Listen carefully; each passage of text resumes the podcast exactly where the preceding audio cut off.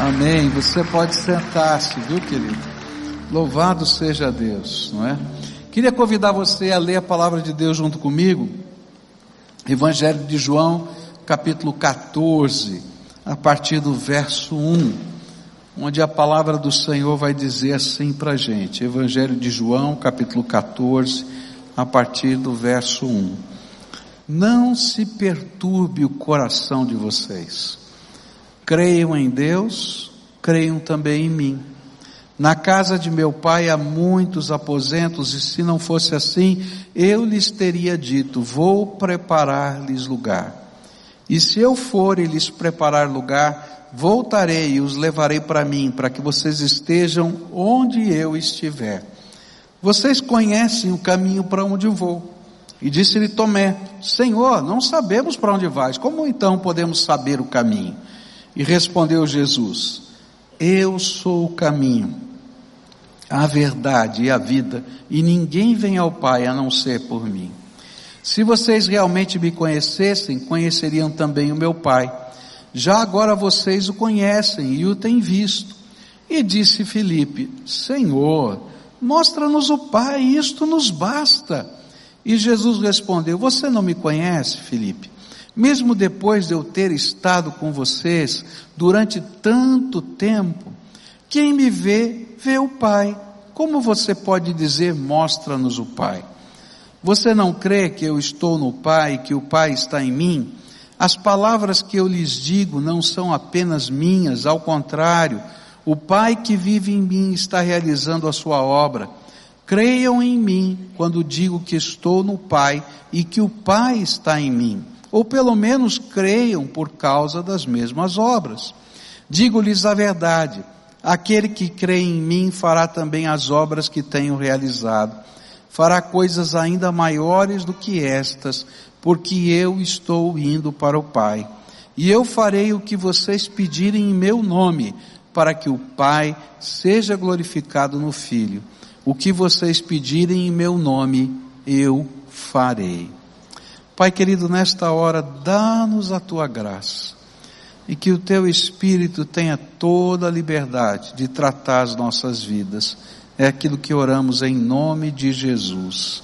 Amém e amém. Nós estamos no meio da nossa campanha de oração Uma Nova Chance.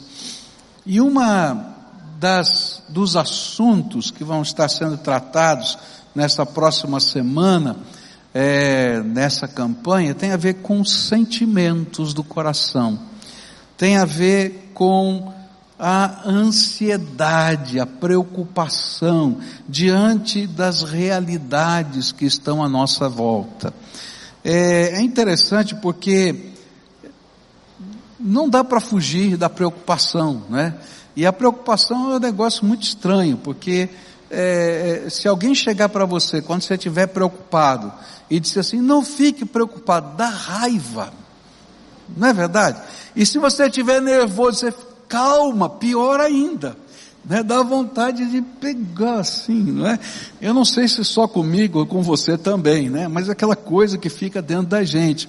E o que é a preocupação? É quando determinadas realidades que estão à nossa volta, elas crescem diante dos nossos olhos, a ponto de a gente não conseguir enxergar soluções e a gente percebe que a gente não tem o controle. É como se uma montanha crescesse diante dos nossos olhos, ou na linguagem bíblica, um gigante do tamanho de Golias, não é, tivesse diante de nós, e a gente só consegue enxergar a mão do gigante, o tamanho da espada que ele usa, o tamanho da lança, a coraça, e era isso que os soldados enxergavam e não conseguiam perceber qualquer alternativa de vitória, porque eles não tinham como enfrentar esse gigante.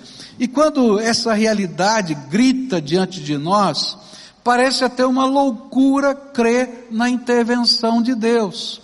Eu gostei desse testemunho, né, que essa irmã deu e a gente assistiu, e ela até disse, olha, eu estava fazendo a campanha e eu não queria nem orar por esse assunto porque a culpa era minha, né? E a gente fica pensando, será que adianta orar porque eu tenho uma dívida no cartão de crédito? Será que adianta orar porque eu não consigo pagar uma prestação ou as prestações do carro. É? Se eu, eu mesmo é que criei a situação, será que adianta orar? Será que Deus resolve coisas assim? Será que na agenda de Deus, ou, ou, ou essas coisas são tão nossas, humanas, que Deus não pode interferir? E eu gostei dessa, desse testemunho porque é uma coisa tão real, tão natural, que faz parte da vida de muita gente aqui. Não é verdade? E aí a gente diz, como é que funciona? É claro que o Senhor vai ensinar para aquela senhora e para nós também a sermos bons administradores de tudo que Ele nos dá. E esse vai ser um próximo passo. Mas às vezes, como pai, a gente tem que ajudar o filho naquele momento para depois ensinar a lição, senão ele não aprende nada, porque ele está tão preocupado que ele não consegue nem aprender a lição. E é assim que Deus age. E esse texto que a gente leu, ele vai trazer para a gente uma, uma perspectiva interessante. Jesus está tá falando essas coisas na semana em que ele seria crucificado. E ele está falando de paz, ele está falando de esperança, sabendo que os seus discípulos iam passar por um dos maiores testes da sua vida. Eles veriam Jesus morrer na cruz. Eles teriam a ideia ou a percepção de que o sonho tinha morrido, que não tinha mais jeito, que não tinha mais esperança. E o Senhor agora vai prepará-los para essa batalha. E essas coisas estão sendo ditas para os discípulos quando eles ainda não conseguiam ver o tamanho do problema. Para que no momento em que eles vissem o tamanho do problema, de alguma maneira aquelas palavras pudessem preparar o coração dos discípulos. E a grande pergunta é: como podemos deixar de nos preocupar? E a resposta a essa pergunta foi dada por Jesus nesse texto, onde ele nos ensina a trocar a preocupação pela fé. E ele nos dá algumas razões para que isso aconteça. A primeira razão é que conhecemos tanto o Pai como o Filho. Essa é a primeira razão. Disse Filipe: Senhor, mostra-nos o Pai, isso nos basta. E Jesus respondeu: você não me conhece, Felipe, mesmo depois de eu ter estado com vocês durante tanto tempo? Quem me vê, vê o Pai. Como você pode dizer, mostra-nos o Pai? Você não crê que eu estou no Pai e o Pai está em mim, e as palavras que eu lhes digo não são apenas minhas, ao contrário, o Pai que vive em mim está realizando a sua obra? Creiam em mim quando digo que estou no Pai e que o Pai está em mim, ou pelo menos creiam por causa das mesmas obras. O que Jesus estava dizendo é o seguinte: olha, você pode trocar a preocupação pela paz que eu tenho para você. E a primeira razão é porque você se nasceu de novo em Cristo Jesus, se já entregou a sua vida a Jesus, se Jesus é o Senhor da sua vida, você já conhece tanto o Pai quanto o Filho. E se você conhece o Pai e o Filho, você tem várias motivações interiores para acreditar que Ele está no controle. O que Jesus estava dizendo era o seguinte: olha, vocês têm andado comigo por três anos. Vocês puderam ouvir os meus ensinos, puderam ver os meus feitos. Vocês viram aleijados de nascença andarem. Vocês viram cegos de nascença enxergarem. Vocês viram tempestades no mar serem acalmadas pela palavra do meu poder. Vocês viram uma multidão com fome ser alimentada com apenas alguns pãezinhos e alguns peixinhos que eu multipliquei. Você viu quando os coletores de impostos vieram me cobrar o imposto e eu não tinha dinheiro para pagar o imposto. E aí Jesus disse para Pedro: Pedro, vai lá pescar um peixe. E ele pega o peixe e ele diz assim: abre a boca do peixe. E ele abre a boca do peixe, e dentro da boca do peixe tinha o dinheiro certinho, justinho, a quantidade exata, para ninguém duvidar do imposto. Vocês viram todas essas coisas. Vocês puderam perceber que eu era a perfeita revelação do Pai Todo-Poderoso, quando lá na montanha vocês viram o meu rosto brilhar, a glória de Deus. Por isso, não importa o que vai acontecer, porque eu vou continuar sendo o mesmo. Sabe, uma das coisas mais tremendas da nossa fé é saber que o Deus que agiu ontem é o Deus que age hoje, ele não muda. Uma das coisas mais tremendas da nossa fé é saber que o Deus que nos amou de tal maneira que deu o seu Filho unigênito para que todo aquele que nele crê não pereça, mas tenha vida eterna, é aquele que continua nos amando hoje. E justamente porque esse é o nosso Deus, o meu Deus, o seu Deus, eu posso confiar que Ele está no controle, que Ele me ama, e que Ele está caminhando comigo agora. Meu pai cantava uma canção que eu gostava muito, e eu era pequenininho quando ele come, começou a cantar essa canção, e cantava no carro, dirigindo, cantava em casa, e a gente gostava de cantar em família essa canção. Eu acho que alguns de vocês conhecem a canção do meu pai, viu? Essa canção eu vou pedir para o Lauro me ajudar aqui a cantar. E se você souber essa canção, canta com a gente, porque tem tudo a ver com isso que a gente está falando aqui. Vamos lá?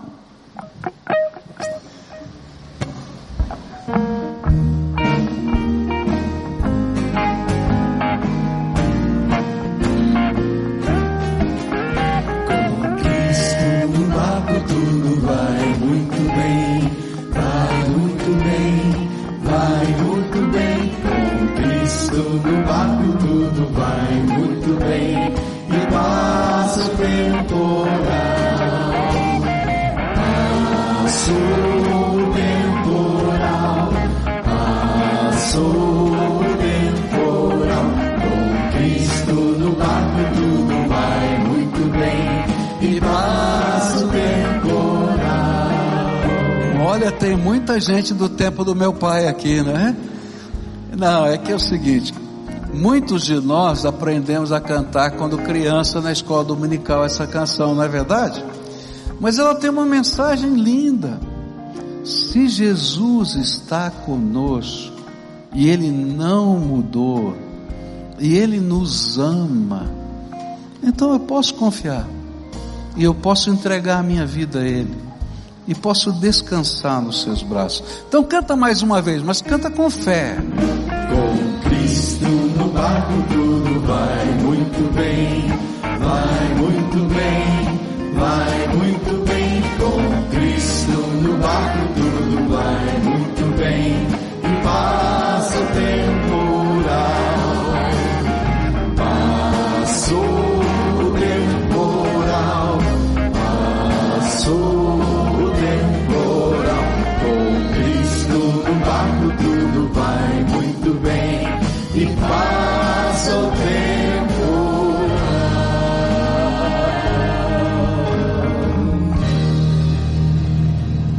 Que essa canção está dizendo e que a gente está aprendendo é que se você conhece o Pai e o Filho, você conhece o amor dele. E o amor dele é cuidadoso. E se você conhece o Pai e o Filho, você conhece o poder dele. E ele detém todo o poder no céu e na terra, e Ele está no controle, ainda que a gente não tenha controle. A segunda causa, a segunda razão pela qual eu posso ter paz no meio das tribulações, tem a ver com uma certeza eterna. A gente escuta um ditado popular, né? e esse ditado diz assim: olha, para tudo existe solução, menos para a morte. Você já ouviu esse ditado, né? Para tudo existe solução, menos para a morte. Quando a gente lê a Bíblia, a gente vai descobrir diferente. Para tudo existe solução, inclusive para a morte. E é disso que Jesus estava falando, porque eles iam enfrentar a morte de Jesus na cruz. E esta era a questão que estava lá latente, que ele queria prepará-los. E ele vai dizer assim: Na casa de meu pai há muitos aposentos. Se não fosse assim, eu lhes teria dito: Vou preparar-lhes lugar. E se eu for e lhes preparar lugar, voltarei e os levarei para mim, para que vocês estejam onde eu estiver.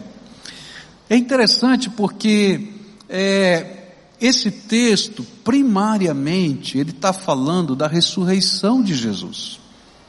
Ele está dizendo para a gente que aqueles discípulos iam ver a morte de Cristo na cruz e que ele seria tomado por algum tempo da presença deles. Lembra aqueles três dias entre a morte e a ressurreição?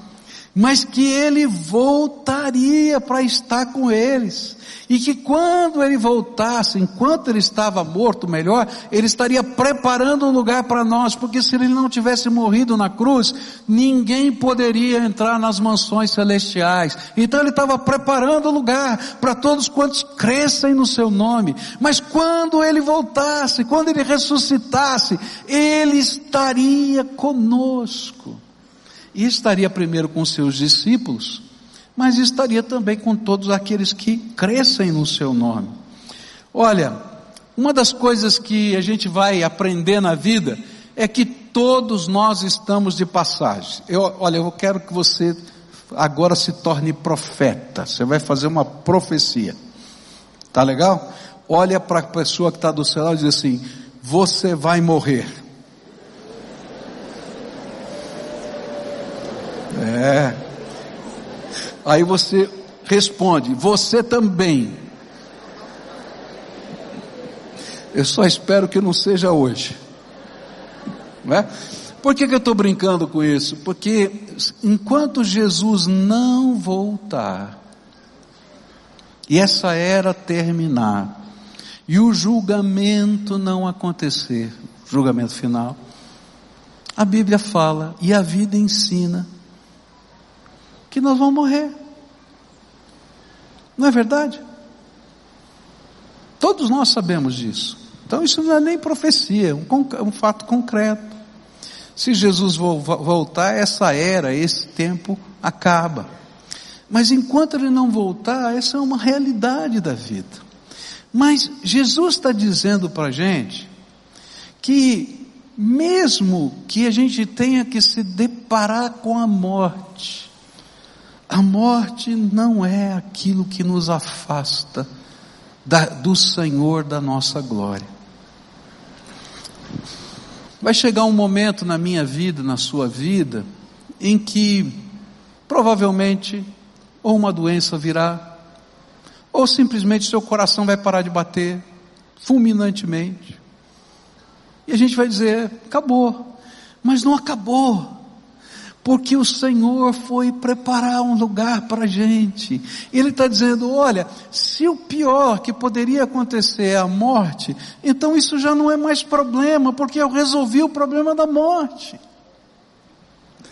E sabe, uma das coisas bonitas que a Bíblia vai ensinar para a gente é que se você nasceu de novo em Cristo Jesus, se você colocou a sua vida na mão dele, no dia em que seus olhos fecharem aqui na terra, e cessar sua jornada nesse tempo que é um tempo de passagem. O Senhor Jesus vai vir buscar você para morar nas mansões celestiais que Ele preparou. E eu acho lindo porque Ele não vai mandar um anjo, não. A Bíblia diz que Ele mesmo vai receber os seus queridos. Uma das cenas mais bonitas para mim na Bíblia está lá no livro de Atos dos Apóstolos, quando é, Estevão está sendo apedrejado. Ele está sendo apedrejado. Aquilo devia estar tá doendo muito, mas de repente ele diz: o céu se abriu e eu estou vendo o Senhor da glória. E eu estou vendo o trono de Deus, e ao lado do trono de Deus está Jesus de pé. Em todos os outros lugares da Bíblia, ele está sentado ao lado do trono de Deus. Mas para lá, para receber Estevão, ele está em pé para dizer: Vem aqui, entra no gozo do teu Senhor, servo bom e fiel. E que Jesus estava dizendo: Olha, nem a morte, nem a morte pode separar você do Senhor. E se você teme o Senhor, a gente não tem medo da morte, porque a gente sabe que o Senhor tem um plano eterno para a nossa vida. E lembra, Jesus estava preparando aqueles discípulos para entenderem o que iria acontecer, eles teriam que se deparar com a morte.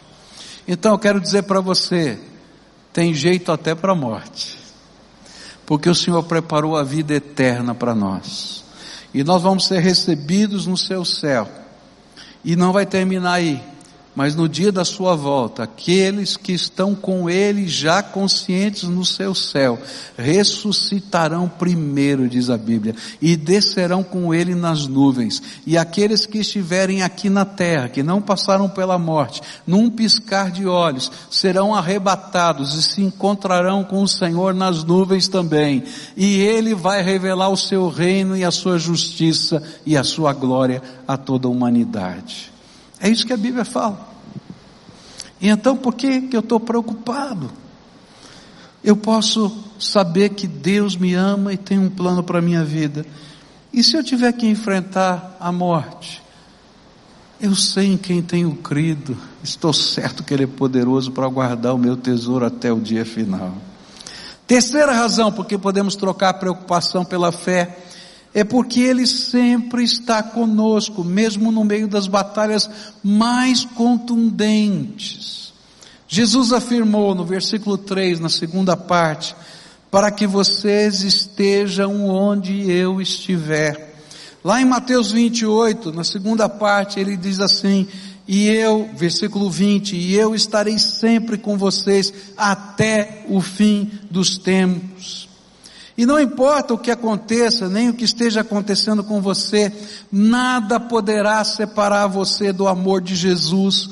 Foi isso que o apóstolo Paulo ensinou para a gente em Romanos capítulo 8. E ele disse assim, que diremos, pois, diante destas coisas? Se Deus é por nós, quem será contra nós? Aquele que não poupou o seu próprio filho, mas o entregou por todos nós, como não nos dará juntamente com ele e de graça todas as coisas?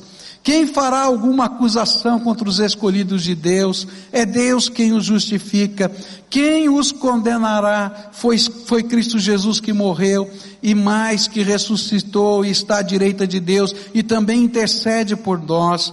Quem nos separará do amor de Cristo? Será a tribulação, a angústia, a perseguição, a fome, ou a nudez, ou o perigo, a espada, como está escrito, por amor de ti enfrentamos a morte todos os dias, somos considerados como ovelhas destinadas ao matadouro, mas em todas estas coisas somos mais que vencedores por meio daquele que nos amou, pois estou convencido de que nem morte, nem vida, nem anjos, nem demônios, nem o presente, nem o futuro, nem quaisquer poderes, nem altura, nem profundidade, nem qualquer outra coisa na criação será capaz de nos separar do amor de Deus que está em Cristo Jesus, o nosso Senhor. O que que Jesus estava dizendo para a gente? Eu estou com você.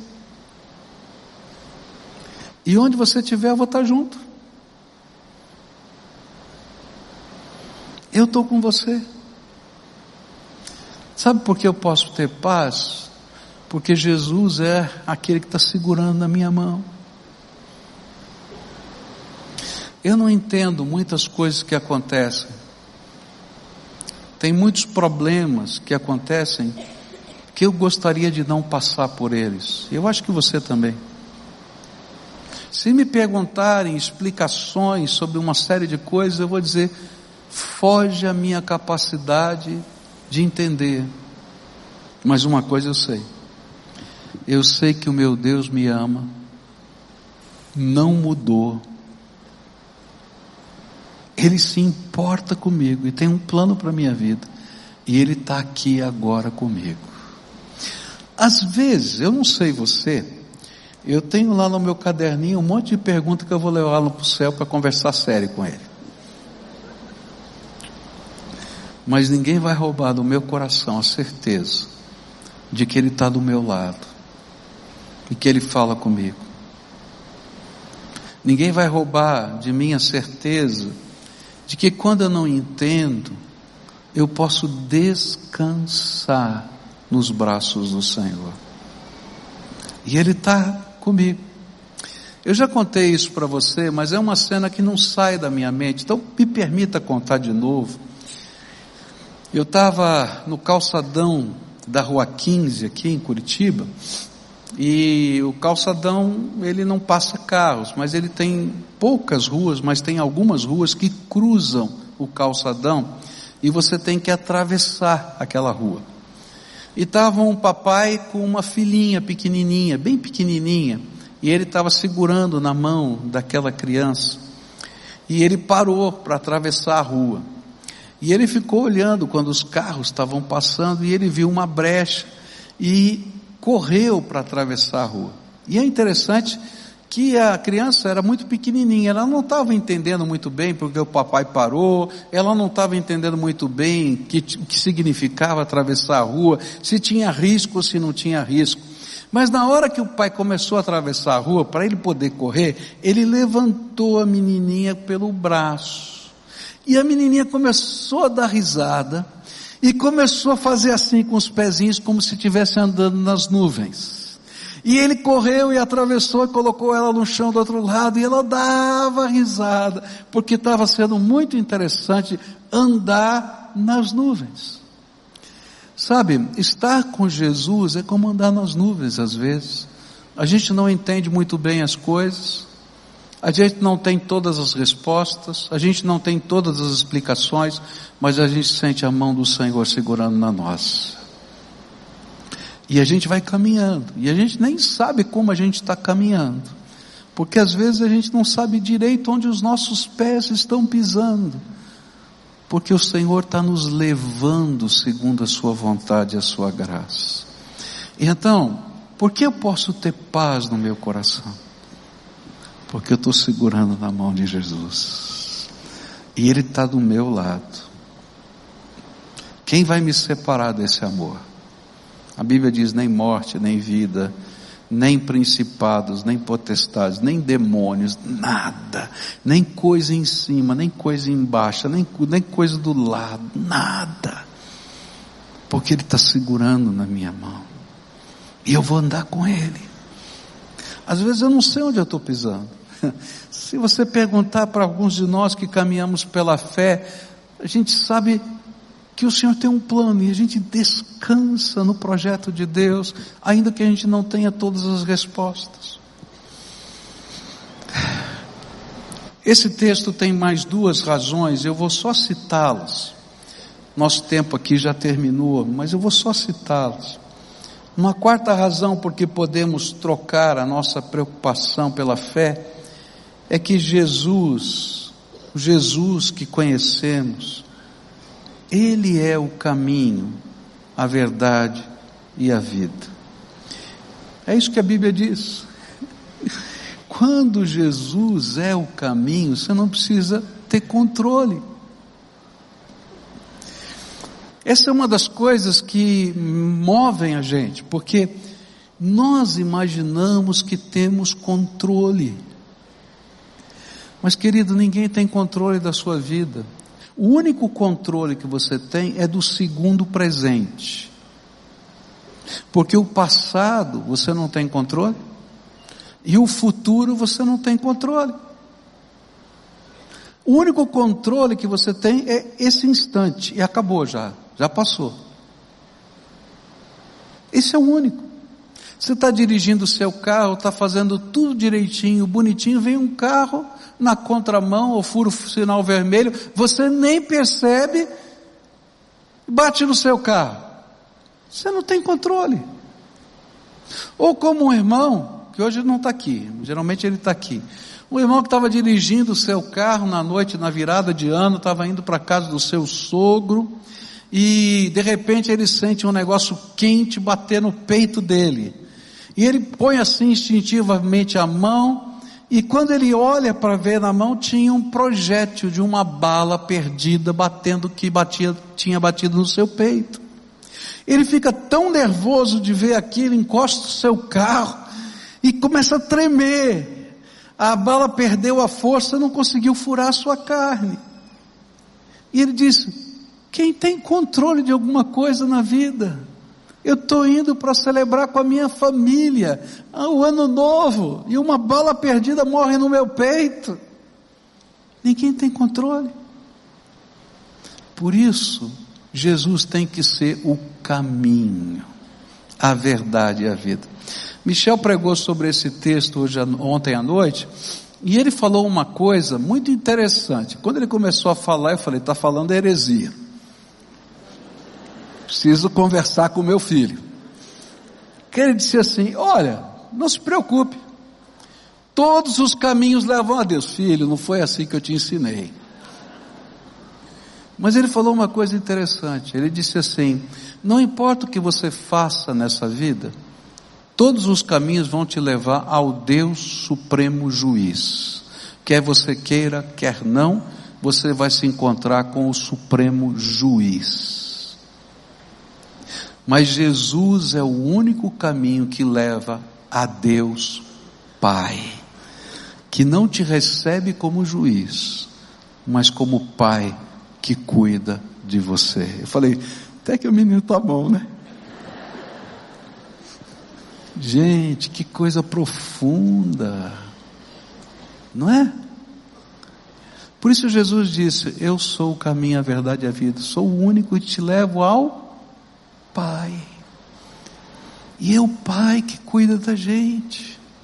E aí eu posso ter paz porque Ele está me levando não ao juiz, mas ao Pai. Olha que coisa linda. Última coisa, para a gente encerrar. A palavra de Deus vai dizer para a gente que a gente pode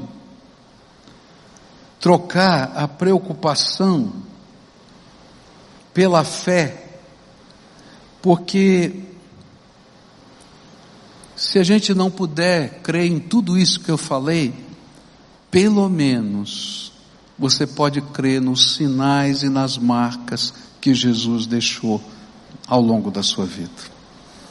Jesus estava falando para os seus discípulos: oh, se vocês tiverem dificuldade de crer, lembre dos milagres que eu já fiz. Lembre daquelas coisas tremendas que eu já realizei com vocês. E eu quero dizer para você que na minha história e na sua história de vida, Jesus, o Filho, Deus o Pai, o Todo-Poderoso, e o Espírito Santo, a Trindade, deixaram um rastro de marcas do poder, da misericórdia e do amor dele na nossa vida. Olha para a tua história. Quantas vezes na tua história Deus, por misericórdia, interviu?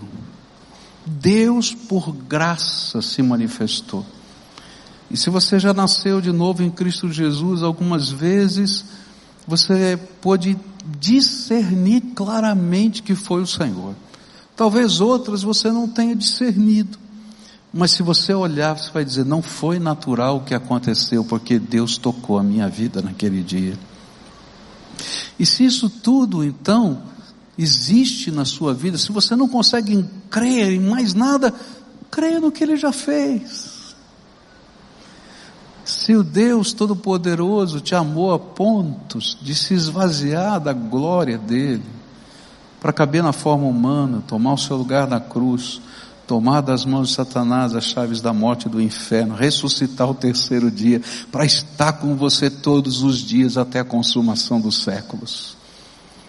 Será que Ele não deixou nenhuma marca também na tua vida? Nessa manhã eu queria terminar esse culto, como a gente sempre faz, orando. E eu tenho duas razões pelas quais eu gostaria de orar. A primeira delas é orar por você. Talvez você tenha chegado aqui nesse culto preocupado, cansado, machucado. Vou usar uma palavra forte, desesperado. Ou até mais forte ainda, sem esperança nenhuma. Eu acho que o que está acontecendo, nem Deus pode eu vim aqui hoje mandado pelo Espírito Santo de Deus para dizer para você no meio dessa campanha: o Senhor se importa. O Senhor se importa. E Ele hoje quer tocar a tua vida, quer abençoar você, quer tomar os pesos do seu coração. Muito provavelmente, depois da oração que a gente fizer, você vai chegar em casa e vai encontrar problemas. Como aquela mulher que deu o testemunho, que logo depois que orou, continuou com seu cartão de crédito estourado, com a dívida do carro estourada. Não foi imediatamente que as coisas aconteceram. Mas quando a gente entrega na mão de Deus, a gente descansa. E o Deus Todo-Poderoso começa a agir de maneiras que a gente não imagina. E a gente vai dizer: Senhor, eu já descobri que eu não tenho controle mesmo. então eu vou confiar no teu controle e vou descansar nos teus braços. Segunda razão pela qual eu quero orar por algumas pessoas nessa manhã é porque, às vezes, nessa dinâmica do espírito, a gente vive uma vida inteira imaginando que tem o controle. E a gente quer controlar tudo e todos. E talvez hoje o Espírito Santo está dizendo: deixa eu controlar a tua vida. E hoje você vai fazer uma entrega diferente. Você vai colocar a tua vida na mão do Senhor. Não somente situações, mas a vida. Porque quando a gente coloca a vida na mão do Senhor, as situações vão junto, pode ter certeza mas a gente deixa que o nosso coração seja tocado e transformado. Então eu quero orar por essas duas razões. E se o Espírito Santo de Deus fala com você nessa manhã, toca a sua alma de alguma maneira, e você está sentindo, olha, eu preciso dessa intercessão, eu preciso dessa intervenção, eu preciso dessa entrega. Então eu queria convidar você para vir aqui à frente para a gente orar junto. É um ato de fé. Mas não é com fé que a gente adquire paz. E não é com fé que a gente vence a preocupação. Então vamos dar passos de fé. Então, se você é essa pessoa, vai saindo do seu lugar e vem para cá. Se tiver uma família que está vivendo essa, esse turbilhão, vem para cá em nome de Jesus. Deixa o Espírito Santo de Deus trabalhar a tua vida, né? Vamos, vamos colocar a nossa vida, colocar as questões da nossa alma e descansar nos braços do Senhor. Hoje é dia de ser acolhido pela graça do Pai. Então, se o Espírito de Deus está falando com você, vem para cá, sai do seu lugar agora. A gente vai orar juntos. E a gente vai interceder uns pelos outros aqui. E a gente vai descansar na graça de Deus. Há um Deus que me ama. Ah, que coisa boa. Há um Deus que me ama. Sim, eu sei. Não tem uma canção que falava assim? Não é? Sim, eu sei. Ele me ama. Ele me ama. Ele me ama. Esse Deus que nos acolhe. É tão sério isso que a Bíblia diz que o Senhor não permite que a gente chore uma lágrima que ele não tenha conhecimento que nos seja necessário. E mais, a Bíblia vai dizer lá no livro de Salmos que o Senhor manda os anjos recolherem cada lágrima que a gente chora e colocam no seu odre. E ele anota no seu livro a razão de cada uma delas. Eu sou pai e sou avô, amo meus filhos e meus netos. Já os vi chorar, mas eu nunca consegui recolher lágrima nenhuma deles. Não porque não os ame, mas eu não tenho poder, elas vão secar. Mas você pode entender o que Deus está fazendo porque ama você? Está recolhendo, dizendo: são valiosas para mim, porque você é valioso para mim. Vamos orar juntos agora? Tá? Senhor Jesus, está aqui o teu povo. Eles estão aqui porque creram na tua palavra que foi anunciada. E por fé estão trazendo a vida, coisas, situações e colocando aos teus pés. E nesta hora, Pai, eles estão pedindo: Senhor Jesus, segura na minha mão, como aquele pai segurou na mão daquela menininha, me faz andar nas nuvens outra vez, e ter o riso da alegria de estar na palma das tuas mãos. Ó oh, Pai, alguns estão vivendo por batalhas tão intensas, alguns estão vivendo situações financeiras, desemprego, dívidas. Outros estão vivendo, Senhor, enfermidades. Outros estão vivendo, Senhor, angústias das mais diversas da alma. Ó oh, Pai, os cientistas estão falando que nos próximos dez anos, um bilhão e quinhentos milhões de pessoas vão sofrer de depressão no mundo. Ó oh, Pai, porque o botão do pânico está ligado na vida de tanta gente. E eu quero te pedir, Senhor, olha para a vida desses teus filhos. Tu que és o nosso Senhor, o nosso Salvador, tu que prometestes que estaria conosco todos os dias. O Senhor que é o caminho, a verdade e a vida. O Senhor que preparou um lugar para nós. Visita os teus filhos agora Abre as janelas dos céus e começa a derramar do teu amor, Pai, em profusão. E que a gente possa ouvir o teu espírito declarando o teu amor para nós e o nosso espírito entendendo que somos amados do Pai. Ó oh, Pai, tu prometestes que a paz do Senhor, que excede todo entendimento, guardaria a nossa mente e o nosso coração. Nesta hora, inunda o coração dos teus filhos com a paz do Senhor. Que essa paz seja derramada agora pelo poder do teu Espírito. Ó oh, Pai, eu quero te pedir que nessa hora o teu Espírito Santo paire por sobre esses teus filhos e Senhor, estando ali, comece a gerar vida, alegria, perspectiva. Ó oh, Pai, famílias que estão machucadas sejam curadas por esse amor. Que haja perdão, que haja restauração. Que pais e filhos possam ser restaurados, Senhor, no afeto. Que marido e mulher possam ser restaurados, Pai. Ó oh, Pai, tu conheces. Ó oh, Pai, que o medo, medo que consome a alma, seja trocado pelo amor, Pai, porque o teu amor encobre uma multidão de pecados e afasta todo o medo. É isso que diz a tua palavra, então vem, Senhor, com teu espírito. E eu sei, Senhor, que alguns estão vindo aqui para entregar a sua vida ao Senhor, porque eles não têm controle e hoje eles entenderam que só o Senhor tem controle. Então eles vieram dizer: Senhor, então toma minha vida nas tuas mãos e revela a tua glória em mim. Escuta, Deus, a nossa oração e abençoa o teu povo. E que a gente possa sair daqui com um semblante novo. Não porque a gente abraçou uma utopia, Senhor, porque nós não vivemos de utopia mas por causa do poder do teu Espírito que testifica dentro de nós. Vem, Senhor, vem, vem, vem e abençoa, guarda e protege, cura, transforma, sara. É aquilo que eu te peço em nome de Jesus. Amém e amém, amém. Dá a mão para quem está perto de você. Todo mundo que está aí, dá a mão, fecha o corredor para a gente terminar isso.